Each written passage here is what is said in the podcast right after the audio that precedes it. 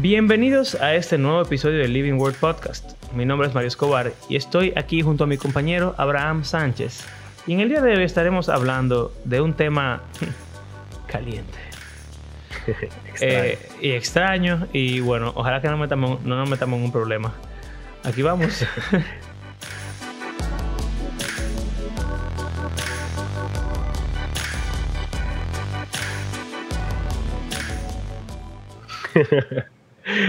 Innombrable parte 2. bueno.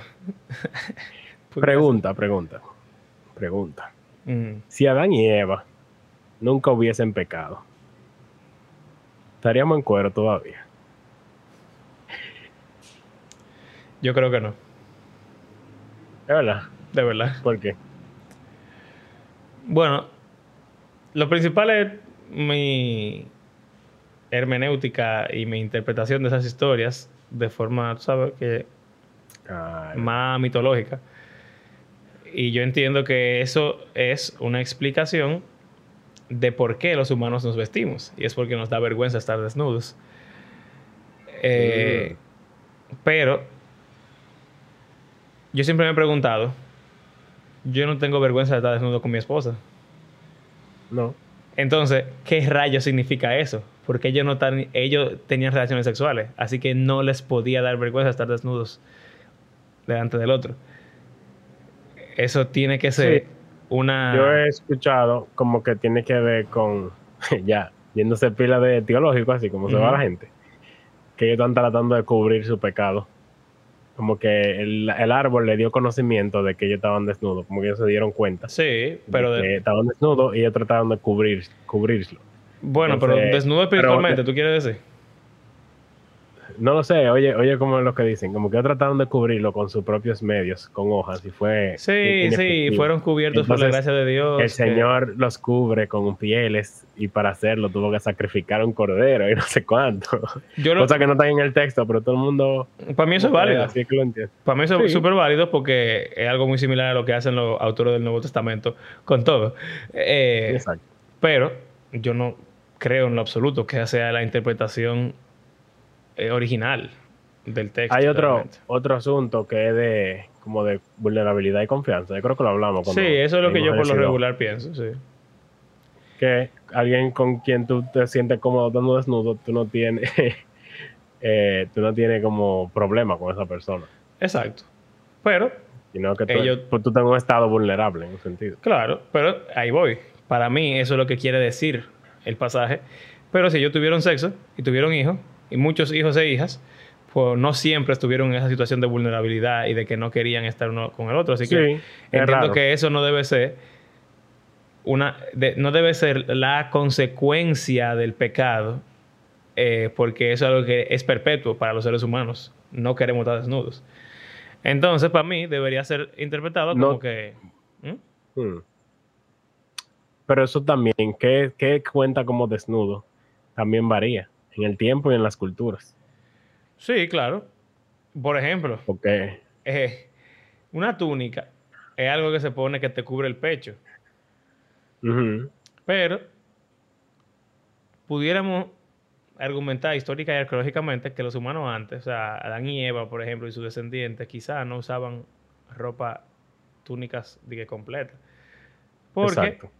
Aparentemente antes la gente lo que usaba eran faldas, nada más. Y las mujeres de antes tenían el pecho descubierto. Y hoy en día incluso hay tribus eh, que todavía son así, que simplemente se, se tapan los genitales, Sí, pero exacto. después de ahí no se tapan nada más. Y Eh, también es, es algo extraño de como cultural y no sé porque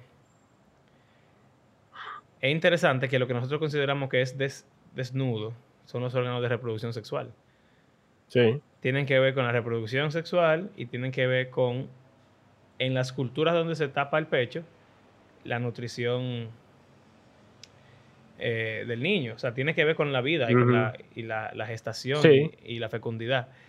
Porque yo he hablado con esto con Carla, las nalgas no son importantes, casi.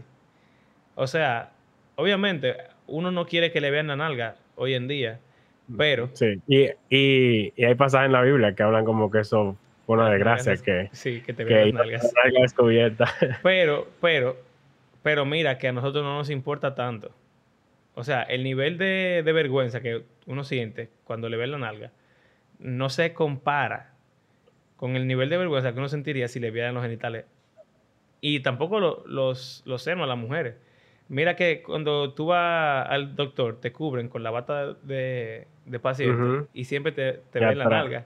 Y a nadie le importa. O sea, es extraño. Y por ejemplo, No las cómodo. inyecciones te las ponen ahí también. Exacto. O sea, la nalga no y es como que uno. tan especial. E- Es, es privada, es privada, obviamente, pero de las partes privadas es la menos privada. Eh, y tiene que ver solamente con los desechos del cuerpo. Mientras que los genitales tienen que ver con los desechos, los la desechos del cuerpo, pero principalmente con la reproducción. ¿Tendrá que ver Eh. eso entonces con, con un sentido de. Si nos vamos como a una mentalidad evolutiva, evolucionista, eh, tú quieres preservar eh, o sea, el- el- tu habilidad para procrearte. Entonces tú proteges aquellos órganos que te permiten hacerlo. Y son los órganos más delicados del cuerpo. Ahí en la Exacto, Biblia son lo los dice más- también. Y lo, exacto, yo se iba a decir que en Pablo habla de que los, los nuestros miembros menos honrosos y más débiles son, los que lo cubrimos con más honra. me- más honra y lo cubrimos mejor. Sí, Y yo creo que tiene que ver con eso. También como que uno puede coger muchas infecciones, muchas enfermedades y muchas cosas por esos órganos más que por el resto del cuerpo. sobre todo la Y eso mujer. es interesante. Sí. Eso es Y raro. En el caso de los senos, no, no realmente. Es, es muy igual a nuestro No. pecho como hombres. Pero, no sé, o sea, está el componente de alimentar al bebé, que va, aparte de eso, yo no, yo no entiendo la razón lógica por la cual para nosotros es diferente el pecho del hombre de la- que el de la Yo mujer. creo que- pero para mí es muy ¿Qué diferente. cultura? sea, Obviamente, que porque digo- no creamos, es no que- creamos en este, Sí, sí. o sea, la razón decir histórica. Es que no entiendo exacto, no entiendo de dónde salió esa, esa diferenciación y por qué naturalmente los seres humanos han evolucionado en el sentido cultural eh, a llegar al punto de que la mayoría de las civilizaciones modernas se cubren. Y eso es lo que ha pasado independientemente una de las de la otra. Mm, Entonces, bueno, debe, debe de haber algo ahí, no sé. tiene que haber, hay algo que tiene que estar en común ahí. Ahora, bueno, bueno, bueno, bueno, se me ocurren unas cosas. En, en cuanto a la ropa y su funcionabilidad. O sea, en un lugar donde, eh, por ejemplo, en el trópico, es donde encontramos esas tribus que solo se cubren los genitales. ¿Por qué? Hace calor, pero el sol no te mata. O sea, tú hace calor y por lo cual tú quieres estar fresco. Claro. Tiene que estar en ropa que no, que no te dé mucho calor. Sin embargo, si tú vives en el desierto, tú tienes que cubrirte hasta la cabeza, porque si no te quema. O sea que Y la arena quizás, también. sí, o sea, es más, es más hostil el ambiente. Y sobre todo también si nos vamos de que a, a A sitio el norte también. o los polos, ajá, de que a esquimales o cosas así. eh, ahí obviamente hay que cubrirse el cuerpo Sí, completo. definitivamente la- el clima tiene que ver con eso. Por. Entonces, ahora se me ocurre que, porque yo siento que también el cristianismo y, y la, esa cultura occidental europea que influye, influyó al mundo entero en ese Sí, sentido. claro. Y la judía, Entonces, que también es una cultura por eso. muy... Los judíos vienen de desierto, los europeos vienen de, de frío. O sea que me pregunto si como que con el cristianismo, siéndose, volviéndose de religión popular y como que al la teología desarrollarse, el- los sentimientos de, de modestia y pudor, ese tipo de cosas, como que formaron parte ya de lo que es normal. Y cuando se llega a, a América, por ejemplo, se impone a los indígenas a que se vistan y no anden Ahora, así como yo andaba. Tú sabes que yo creo que es bueno diferenciar entre pudor y modestia y las el estándar de pudor y modestia. ¿Por qué?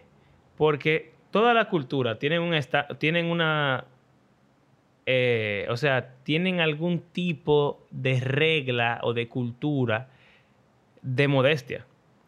Porque, Sí, eh, como dicen, que hay alguna, hay alguna cultura, hay algunos países donde eruptar es buena educación en la Sí. comida, porque significa que te gustó. Y en otros, eruptar es mala educación.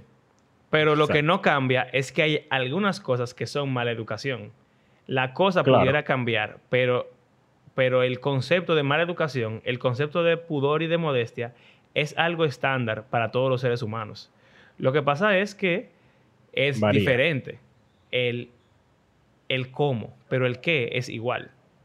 Ahora, quisiera decir que puede que estén bien confundidos la gente que nos está escuchando, porque no hemos dicho por qué estamos hablando de esto. Simplemente le dimos para allá. Tú sabes que yo ni siquiera sé por qué estamos hablando de esto. Bueno, eh, la razón real es porque yo tuve una conversación con Mario. Bueno, no. Ok, vamos a echar un poco atrás. Hace dos episodios estábamos hablando de los diez mandamientos. Y en el mandamiento del adulterio mencionamos un poco eso de, la lujuria y qué hace que alguien cause lujuria y mencionamos eh, levemente eso de que en diferentes culturas hay diferentes estándares de vestimenta.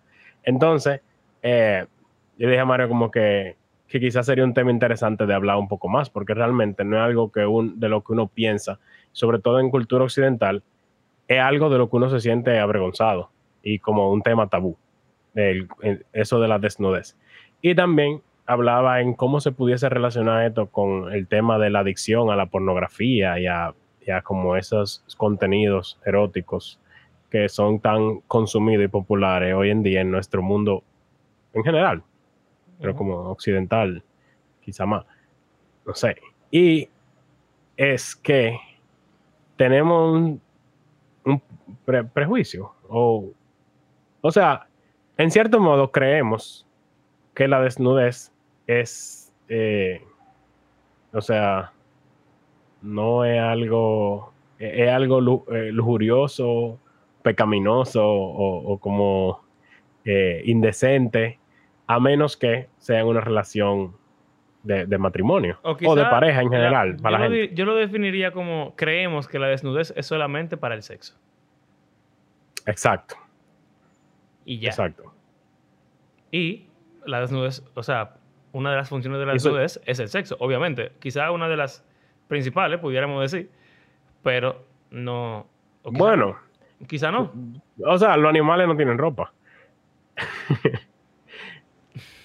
Eh, es verdad. O sea, y su- la razón por la que ellos no tienen ropa no es por, por el sexo, simplemente son animales, no tienen ropa. O sea que, Bueno, en verdad no, porque ellos tienen ropa. Lo que pasa es que pelo. nosotros, sí, su pelaje, sus plumas, eh, su piel, sus escamas, todo eso tiene un efecto similar al efecto que tiene la ropa Sí. en, en nosotros como ser humano. Pero eso no importa.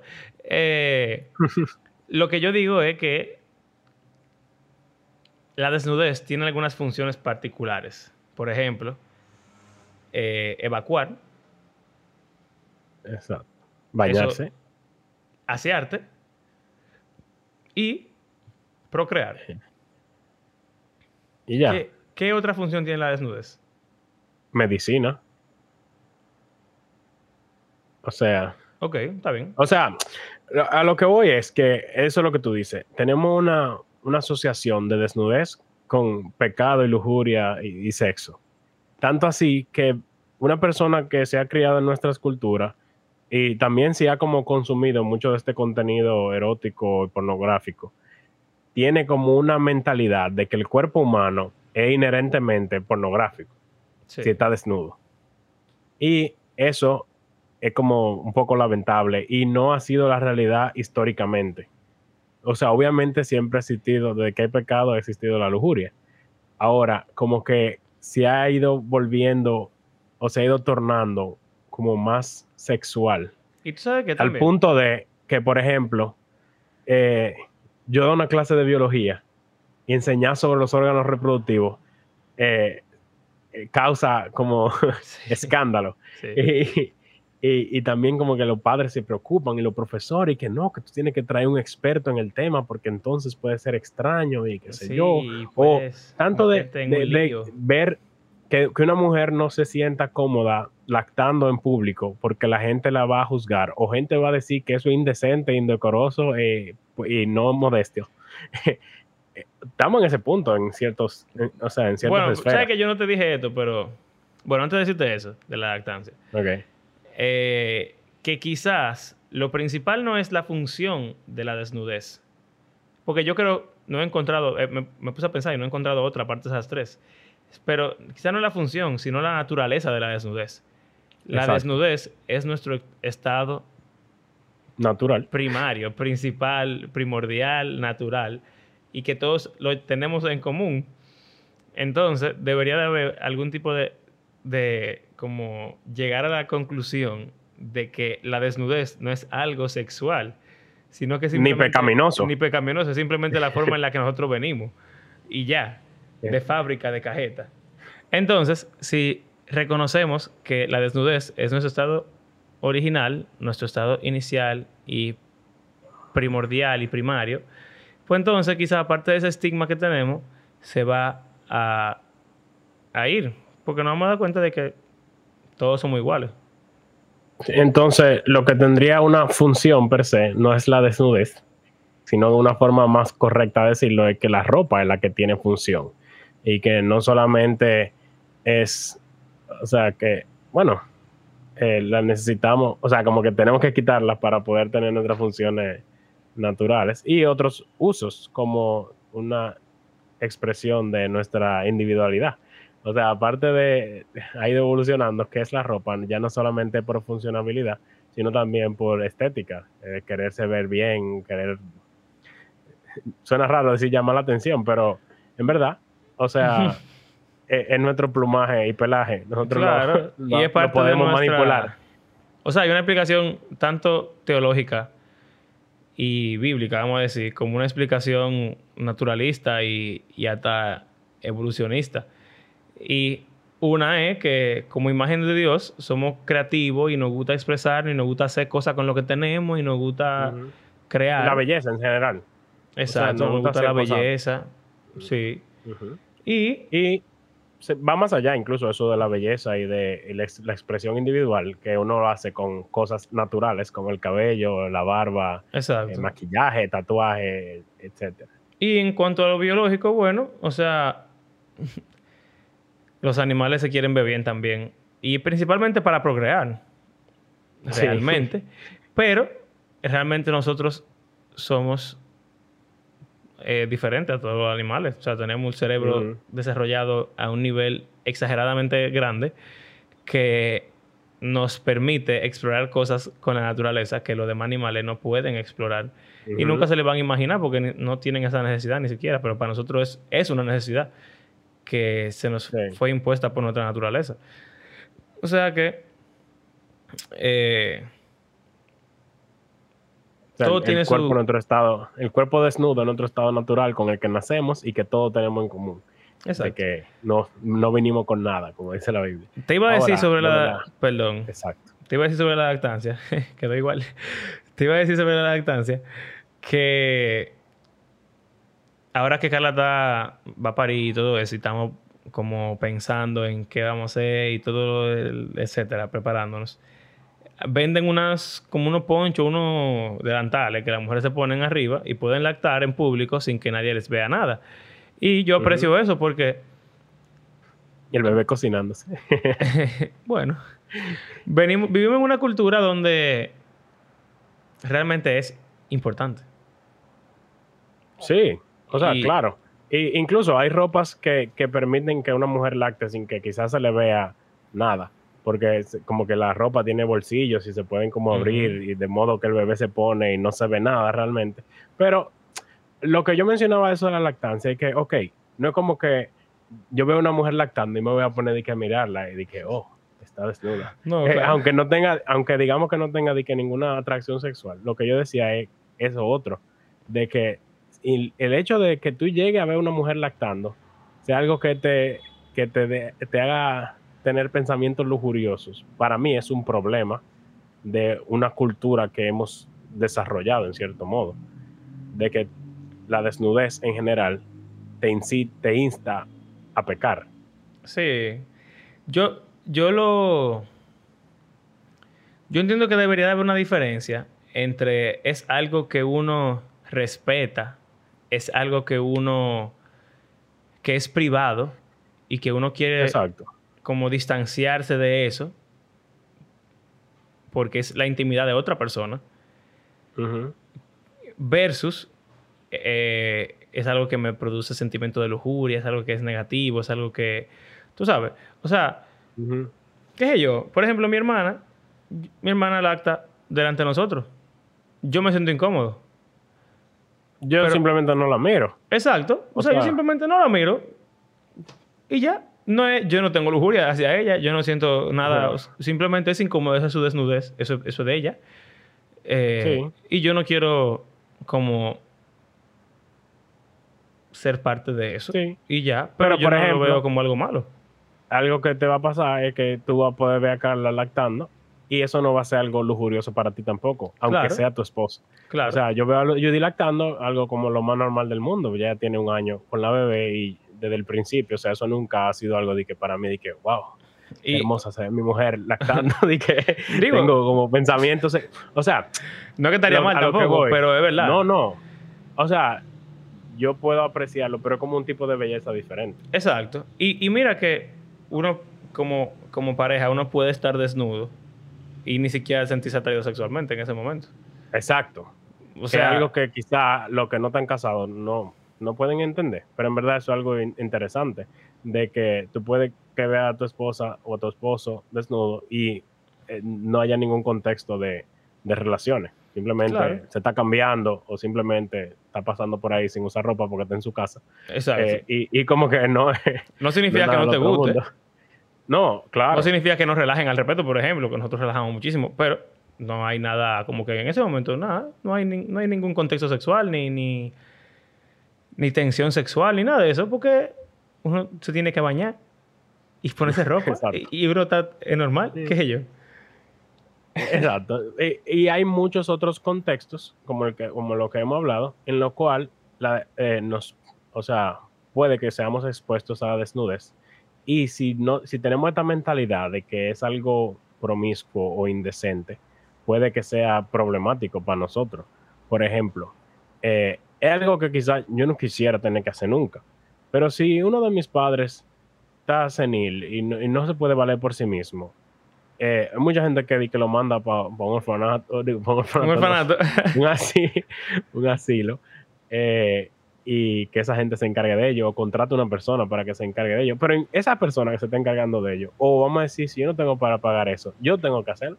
Mi suegra tiene que, tiene que bañar a su mamá. Ella no puede hacerlo por ella misma.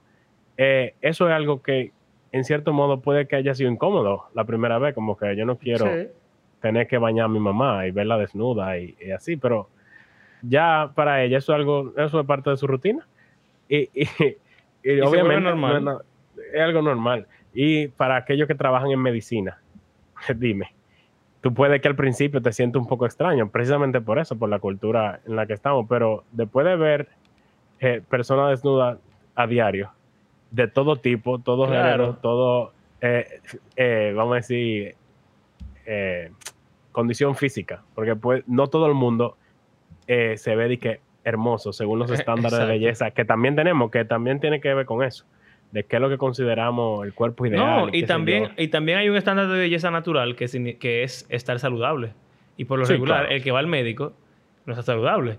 Y si tú vas al médico y tienes que desnudarte, es probable de que tu enfermedad esté por allá abajo y entonces eso no se ve bien, porque nada que está enfermo se ve bien. Exacto. Eh, pero, pero incluso dentro de una, vamos a decir, personas que estén saludables. Tú tienes 100 gente que están en el cuerpo claro. saludable. Vamos a decir que tienen el BMI eh, en, su, en su punto ideal. O sea, están, eh, hacen ejercicio y están en su peso perfecto. Aún ahí, va a haber variación entre esas 100 gente. No se van a ver iguales ninguno. Sin embargo, nosotros tenemos como un cuerpo idealizado, de, tanto de varón como de hembra, que también tiene que ver con esto, de, que... Eh, como que esa cultura de, sentirse mal con el cuerpo que uno tiene, causa como mucha vergüenza y mucha incomodidad con, incluso al momento de casarse. Hay mucha gente que se casa y la noche de boda se siente como sumamente avergonzado, aunque obviamente es un momento vulnerable, en el cual como que ya uno se, se deja ver por el otro. Eh, pero es diferente, pero como quiera. O sea, como que hay muchas situaciones y problemas que se causan por la forma, el acercamiento que tenemos respecto al tema de la desnudez. Sí. Y la solución no es sencilla. O bueno, quizás la solución es sencilla, pero no es fácil. Es simplemente ver las cosas como son realmente. O sea, ver la desnudez como lo que realmente es. Y saber el contexto de cada cosa y entenderlo. Pero lo difícil es cambiar lo que ya está tan eh, profundamente establecido y arraigado en nuestras mentes. Eh, y como estábamos hablando de cosas de, de arte, por ejemplo, estatuas, ya quizás para mí no es impresionante, pero yo me acuerdo que antes ver estatuas de mujeres desnudas o no, de hombres. No lo hemos hablado en el, no lo hemos hablado en el podcast. No, no, yo sé. Que, otro, que otro contexto en el cual uno, uno se ve expuesto a, la desnudez es que en el arte. Y sobre todo si una persona se dedica al arte, es como el médico. Es lo que tú estás diciendo. Al principio tú te sientes como extraño, pero las personas que dibujan y que aprenden a dibujar personas, eventualmente, si quieren perfeccionar esa, ese arte, tiene que dibujar personas desnudas, porque es imposible entender cómo es el cuerpo humano si tú no lo ves en, toda su variedad. Porque tú puedes decir, no, yo solo voy a dibujar a mi esposa. Eh, sí, pero entonces tú no, tú no sabes dibujar el cuerpo humano, tú sabes dibujar el cuerpo de tu esposa. Entonces es, delicado y por nuestra cultura también eso puede que se sienta como mal. Eh, la esposa de un artista o algo así, de que, ah, pero tú estás viendo mujer en cuera, qué sé yo, y le da esa connotación de que es algo sexual. Sin embargo, el que ha dibujado o ha tenido que tallar o esculpir una, un desnudo, no está pensando en nada sexual. Está pensando en representar gráficamente o visualmente lo, que uno está viendo. Eh, ni siquiera le da tiempo de, de pensar. Y, y, lo que tú hablabas, de que hay, o sea, por ejemplo, vamos a decir que estoy dibujando mujeres, hay mujeres gordas, hay mujeres flacas, hay mujeres de todo tipo que, ni siquiera me, me, resultarían atractivas en caso de que yo la estuviera viendo en ese sentido.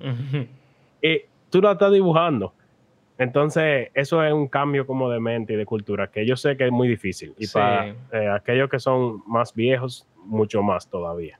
Y el tema más raro todavía. Sí, y, realmente, o sea, también ni siquiera hemos hablado del del punto de que ya uno es lujurioso. En, o sea, en general. Y, por ejemplo, para mí, todavía yo no puedo, yo no puedo sentarme a, a, hacer dibujo de, de, gente desnuda. Casi. O sea, para mí todavía es, incómodo, es difícil, es extraño. Porque primero siento que estoy haciendo algo malo. Segundo, eh, no te puedo decir que para mí no es, no es nada y que no produce algún tipo de lujuria. Y es lo que, primero, lo que pasa es que la práctica es lo que hace que eso se vaya. Yo, yo quisiera dar el ejemplo de los perros. Los perros de, del tipo. Hay un tipo que es un experimento. De, un tipo de conductista. y, y, tú verás cómo está relacionado. Él hizo un experimento de cómo uno asocia cosas con algunas, o sea, uno hace asociaciones y esas asociaciones tienen impacto en cómo uno, lo que uno espera ver o sentir.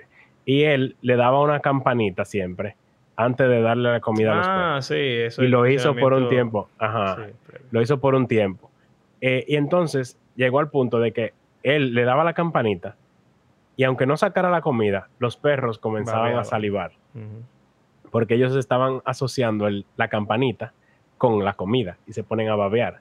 Del mismo modo, nosotros estamos tan condicionados a que la desnudez es algo sexual, en cierto modo, que desde que se nos ve un poquito de piel, ya como que la mente se pone a salivar en cierto ese sentido. Y eso pasa, mi gato, por ejemplo, cuando yo voy a esta hora ya, si yo voy por la cocina, él de una vez se pone vuelto loco porque sabe, cree que yo le voy a dar comida. Hay veces que no, y eso me desespera, porque se pone insistente. Pero es porque él sabe que a esta hora y en ese lugar es su lugar de comer. Y, y tú sabes qué? Yo me da miedo que la gente pudiera pensar, como que, ah, pues esta gente están diciendo que la solución, por ejemplo, es ponerte a ver gente en cuera. Porque yo realmente creo que algo que lo solucionaría fácilmente, en mi caso particular, sería ponerme a dibujar así, desnudos, con mi esposa al lado, por ejemplo. Ya, eso Eh, sería... O, mejor un- aún, en una clase en, en persona. ¿Por qué? Porque uno tiene una asociación también de que si uno está solo, como tú dices, no es lo mismo Sí. que, que mi esposa esté al lado, que uno está solo con un dispositivo electrónico, como que, sobre todo si uno se ha envuelto en el mundo de la pornografía, que prácticamente todo el mundo ha, ha sido expuesto de cierto modo Ujú. en nuestra cultura de hoy en día, eh, te puede como hacer esa asociación de que yo estoy haciendo algo indebido, estoy solo aquí con una computadora viendo a una persona desnuda, aunque yo estoy dibujando, como que te hace sentir raro. Pero en una clase de arte, de verdad, donde los modelos son profesionales y están ahí presencialmente, y tú estás con un- los otros compañeros y un maestro, y está todo el mundo ahí dibujando, yo me sentiría pila raro. Sí, Yo nunca he ido a una clase así. definitivamente. Yo, creo- yo siento que me sentiría muy raro, pero yo creo que al mismo tiempo sería menos raro que uno haciéndolo solo en su cuarto, en una computadora, Es probable. quizás. O sea, tiene otro, tiene un, un tipo distinto de rareza. Pero Lo me que- refiero a la- al aspecto lujurioso. Sí, sí. Lo que yo sí diría es que uno, o sea, vamos a decir, quizás, no sé qué tú piensas sobre esto, pero yo quiero aprender a dibujar, por ejemplo. Quizás yo pudiera considerar formas para solucionar esa situación para poder practicar mejor la figura humana. Pero una persona que no Mm. tenga una razón, o, o bueno, yo ni siquiera lo estoy haciendo porque yo entiendo que, por ejemplo, para mí, ahora mismo yo lo que yo hago es que busco modelos que tengan trajes eh, pegados. Que no es lo mismo, obviamente no es lo mismo, pero se acerca. a Pero también, si tú no vas a dibujar a alguien, o sea, yo no voy a dibujar que cuera, realísticamente, Exactamente. ¿no? A- Entonces, y como anim- cartoons y cosas. Exacto, no lo necesito. Y como yo sé que para mí es un problema, porque ya yo soy un producto de una cultura de pornografía y de, y de lujuria y de toda esa cosa, pues yo no tengo necesidad de intentar ponerme de que a, a- a solucionar Sí. ese problema, sobre todo porque gracias a Dios, ahora mismo, eso no es un problema que me está llevando a que yo de pornografía o algo así.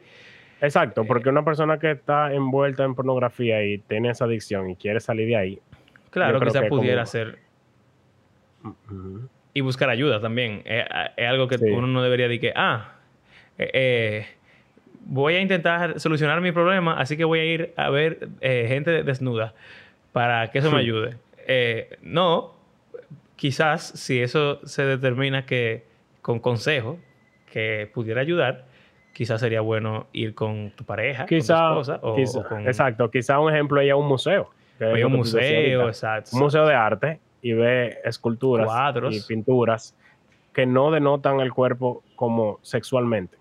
Incluso en, en esas artes del Renacimiento, yo ni sé, yo no sé las épocas de los artes, pero como que el desnudo no denota generalmente en, esos, en esa época, no denota sexualidad, No. sino inocencia. Entonces, libertad. eh, exacto, Ujú. como diferente, muy Sí, diferente. claro. Y, y también, eh, yo creo que el primer paso debe ser un eh, deseo intencional de cambiar la perspectiva que uno tiene. Porque si yo no quiero, si yo no he en oración, en, en meditación, en la palabra, en consejo con otras personas, empezado a ver diferente el cuerpo humano, si yo voy a un museo, yo voy a ir a alimentar lo que ya tengo Claro. adentro. Claro, que es lo que decía con la mujer lactando, que ah, yo he tenido adolescentes que ven una y se ponen que, ay, mira que sí puedo. Ah, se ponen a hacer un show de que la, la, mujer tiene el seno afuera porque está lactando. Y yo, como que, ¿qué ustedes están haciendo?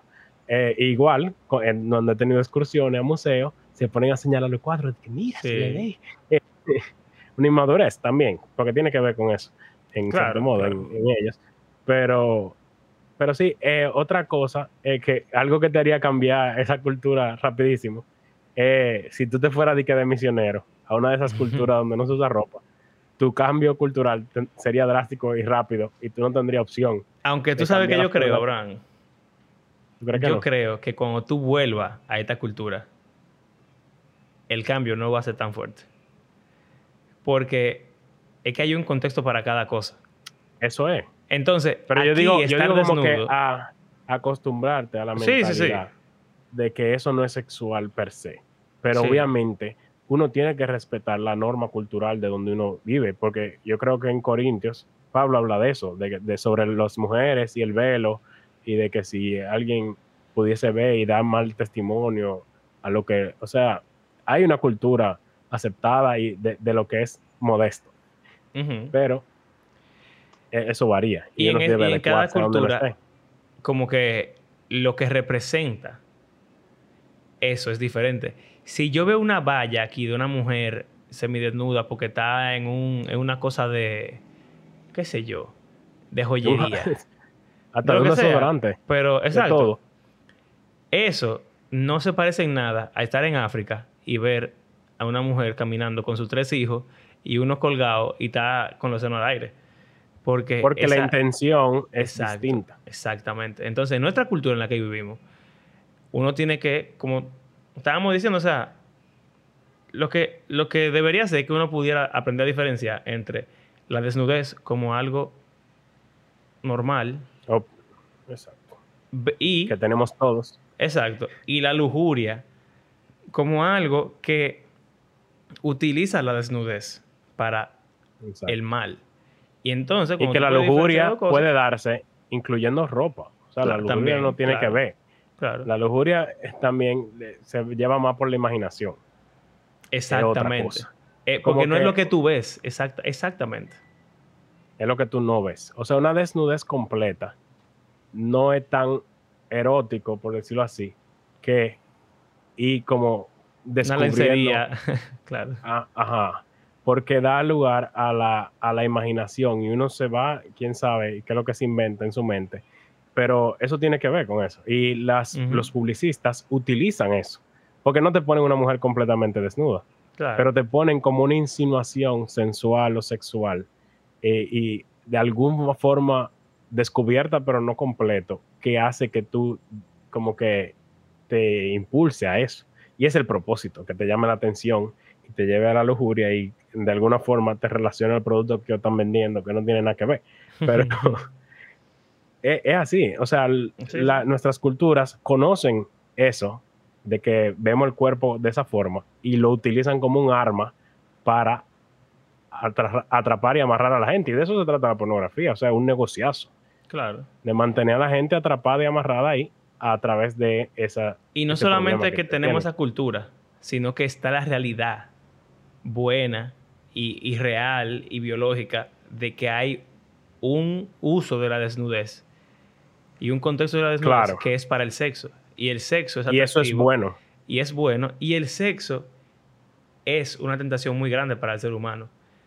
Entonces, es una máquina. Sobre todo eh, en la adolescencia y en la adultez. O sea, como que a medida que uno se pone. Mientras uno es niño, como que no es mucho. Pero después de la adolescencia, eh, está como en su pico máximo. Y va como bajando a medida que pasan los años. Eh, Entonces, o sea, es como un sistema. Es el sistema del mundo, men. El sistema del mundo ya está avanzando. Pero no empezó, lo que empezó no fue la cultura, lo que empezó fue lo bueno. Y lo bueno se dañó. Y el daño se convirtió en una práctica. Y la práctica en un hábito. Y el hábito en una cultura. Y ahora se sigue alimentando eso, se sigue alimentando y se sigue alimentando. Y ya son lo mismo prácticamente, el hábito y la cultura. Eh, y nuestro desafío como cristianos es renovar nuestra mente, realmente. y, Mira, no hablamos de, del pasado del pasado. Sí, de, de cómo en los tiempos bíblicos eso era completamente diferente. Ah, es verdad. Eh, Bueno, pero básicamente es que antes la gente andaba desnuda en baño público, en piscina pública, Exacto. en lo- los. Juegos Olímpicos en los Juegos Olímpicos estaban eh, desnudos. desnudos. Eh, las mujeres se bañaban en los ríos, toditas juntas. Eh, y los hombres también. Tú me dijiste que. que habían baño mixto incluso. No, y que los bautizos. Ah, sí, los bautizos eran desnudos también en la iglesia primitiva. Eso es algo, eh, sería escandaloso completamente. tú me dijiste que quizás. O sea, basado en eso, pudiéramos pensar que quizás Jesús se bautizó desnudo. También. Pero no, sería raro porque a Jesús lo crucificaron desnudo. O sea que, También. eh, Pero es diferente, yo creo que en el bautismo, como uno se sentirá versus la crucifixión. No, que- claro, claro. Te están es avergonzando. Exacto. Eh, Pero entonces la solución es tener un club nudista cristiano. Claro. Todos, como tenemos que verlo para poder eh, normalizarlo, la solución es todos ir a una clase de, de dibujo anatómico, o todos ir a una playa nudista juntos, o todos ver Claro. eh, algún tipo de pornografía, no sé. No, O, de ir a, ir a, ir de misión, un viaje misionero a una cultura. eh, ajá, a, ver, a ver gente, a ver gente. Eh, No, o no. empezar, empezar, como estábamos diciendo, por cambiar nuestra mente, cambiar nuestra mentalidad, eh, darnos cuenta del sistema en el que vivimos y de los hábitos y la cultura en la que vivimos para saber qué es lo que tenemos que rechazar y qué es lo que tenemos Ujú. que eh, exaltar también.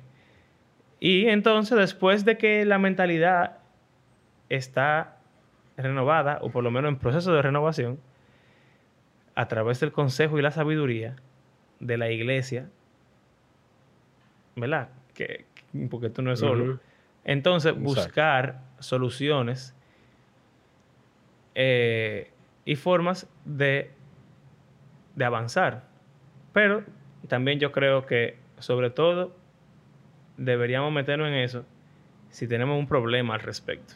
El que no tenga Y- un problema y para real al trabajar, para trabajar con gente que tenga problemas al respecto. Exacto. También.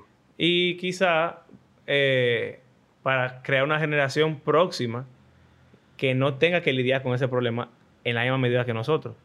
No que esté tanto como, como... equipado para enfrentarlo desde Exacto. antes de que se le presente. Porque Exacto. normalmente es al revés. Exacto. Y ya no, o sea, quizá no enfocarse tanto en cómo cambiar nuestra mentalidad y nuestras costumbres, porque hay- una costumbre no es algo negativo, mientras no sea pecaminoso, Ujú. pero pudiera ser mejor. Pero es una costumbre que ya está regada en nuestro ser. Entonces, quizá la mejor forma, lo mejor que pudiéramos hacer es dejárselo a la próxima generación y ayudarlos a ellos. Y obviamente, no, no, no siendo negligentes con lo que podemos hacer por nosotros mismos y por nuestra generación, pero, pero estamos aquí también para servir a los demás. Y, y es una forma, yo creo que muy importante en la que podemos servir a la iglesia. Que la iglesia Sí. del mañana Y, no, sea y es lo que incluso hablábamos. Tú no sabes cuándo te va a tocar lidiar con la desnudez de una persona. O sea, bueno, por ejemplo, un padre ve a los hijos. O sea, de que ah, un papá no puede cambiar a, a su, A su hija, hija. así, ¿Cómo y los, las madres no puedes cambiar a sus hijos. O sea, eso no tiene sentido. En Y se mezcla modo, también-. ¿Mm? Si tu hijo te enfermo y qué sé yo, de repente, vamos a decir que incluso puede ser mi hija adolescente. O sea, puede que exista un momento en el cual yo me tenga que ver obligado a, a verla. O sea, no dije porque yo estoy buscando verla desnuda, eso no tiene sentido.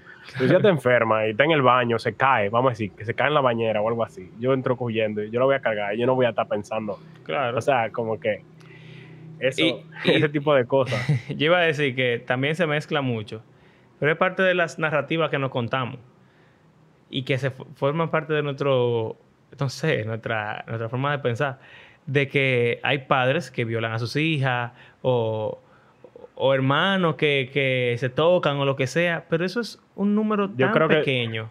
Pero que yo creo que también que eso tiene que ver con una distorsión de cómo vemos ese tipo de Claro, cosas, claro. Pero, o sea, yo lo no que quiero decir...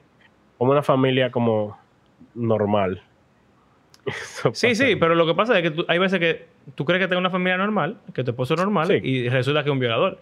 Pero bueno, Sí, es sí. que hay cosas que uno no puede controlar en la vida. Y hay cosas, o sea, eso es una, una probabilidad tan pequeña que uno, yo creo en lo personal, que uno debe estar dispuesto a correr el riesgo. O sea, eso es, mira que nadie dice de que, que los papás no pueden ver a los hijos desnudos, pero yo pudiera ser homosexual, violador homosexual, pero pa- para la gente eso es menos probable. Si tú eres un violador, la probabilidad de que tú seas violador homosexual o violador eh, heterosexual, si, eres un pedófilo, es casi igual, yo creo. Sí, yo creo que no le importa. Entonces, uno debe de dejar a un lado esas eh, falacias de que, ah, tú te, va- si, tú te vas a ver tentado a llegar a ese punto. No, la gente que hace eso es porque tiene un problema desde antes.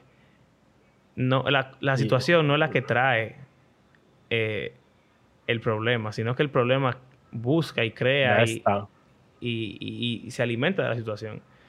Entonces uno no puede estar con ese extremismo tampoco, diría yo.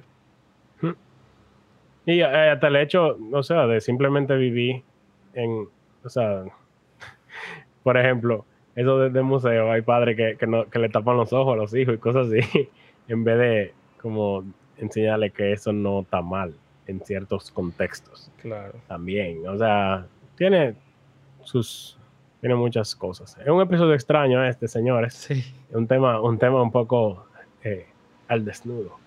Extraño. wow.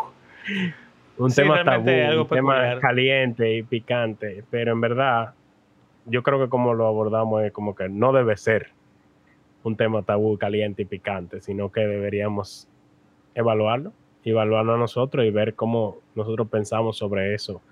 Y, Claro. y nada, poner- Y aprovecharlo, o sea, mira que por eso, por esa razón, no se habla del sexo en un contexto bueno. Dígase una consejería para pareja o un, unos matrimonios que son amigos o, o lo que sea. Pero el sexo también hay lugares donde tú puedes hablar de él. Y Sí. es bueno. Y, y de fecar, también hay lugares donde tú puedes hablar de hacer popó. Y eso es bueno. Eh, y, y hay lugares donde tú puedes hablar de bañarte y de cómo tú te bañas. Y eso es bueno. Entonces, nada. Dios creó todo bueno. Y deberíamos... Exacto. Y el, el, el humano es imagen de Dios y su semejanza. O sea, es Sí. que el cuerpo en sí, saquemos esa mentalidad de que es promiscuo o pecaminoso. Sí. Pero tiene contexto. Exacto. Esa es la clave. Y eh, existe el pecado en nuestro corazón que tenemos que lidiar con él. Ya. Exacto. Y en el cielo vamos a estar en cuero. O con ropas blancas. Transparente. ya. Dale. Tenía que dañarlo para el final del episodio. Siempre. Así es. Gracias por acompañarnos, señores, en este extraño episodio. Eh, recuerden que creemos que la Biblia es un libro que está vivo y que tiene el poder para transformar la vida de sus lectores y de el mundo completo. ¿Cómo es? Y el mundo completo. quería- Ok, que a veces yo lo digo diferente. y le damos gracias por hacer este podcast parte de su rutina semanal y recuerden que si quieren apoyarnos económicamente pueden hacerlo a través de nuestras plataformas de PayPal o de Patreon y será hasta la próxima. Hasta luego.